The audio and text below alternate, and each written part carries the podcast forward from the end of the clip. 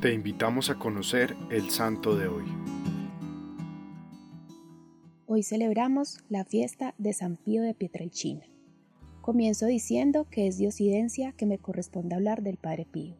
Él, por gracia de Dios, es uno de mis mejores amigos desde hace 10 años. Él acercó a mi vida la santidad y el más grande regalo que me ha dado es mostrarme que realmente es Cristo quien está en la Eucaristía. Nació en Pietrelcina, Italia, el 25 de mayo de 1887. Su nombre era Francisco Forgione y tomó el nombre de Fray Pío de Pietrelcina cuando recibió el hábito de franciscano capuchino. A los cinco años de edad se le aparece el Sagrado Corazón de Jesús que le coloca su mano en la frente. Desde ese día crece en él un deseo inmenso de entregar todo a Jesús. A los 15 años ingresa a la orden franciscana. Siete años después es ordenado sacerdote. En varias visiones, Cristo le mostró las tribulaciones que iba a padecer. Durante su vida, Dios lo dotó de muchos dones que trataré de resumir. Estigmas. En 1910 manifiesta los primeros síntomas con un ardor intenso en las manos y los pies.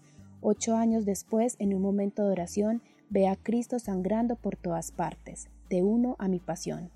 Ahora los estigmas eran visibles en sus manos, pies y costado sumamente dolorosos, olían a flores. 50 años llevó Padre Pío los estigmas y desaparecieron unas horas antes de morir.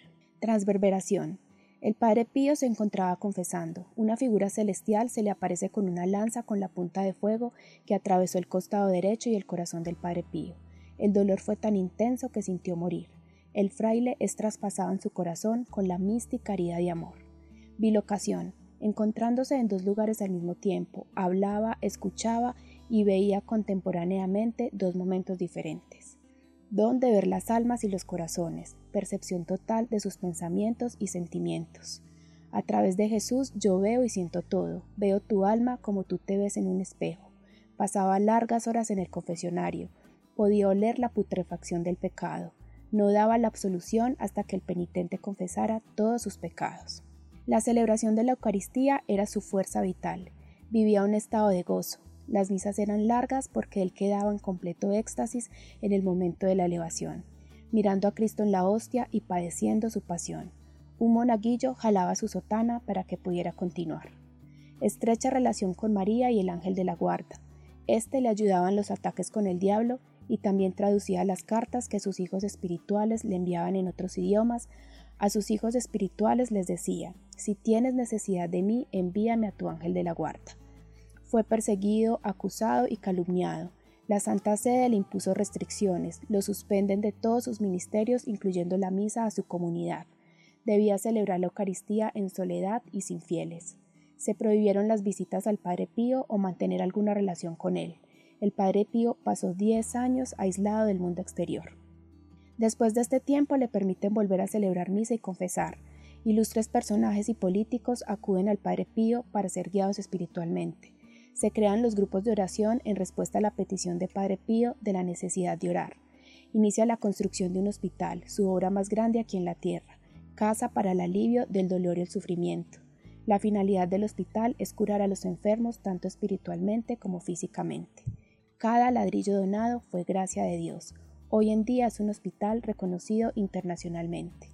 Como experiencia personal, fue en ese hospital hace 10 años donde se reafirmó en mí el anhelo de ser pediatra, especialización a la que ingresé dos años después por intercesión de Padre Pío. Celebró su última Eucaristía con mucha dificultad, el 22 de septiembre de 1962.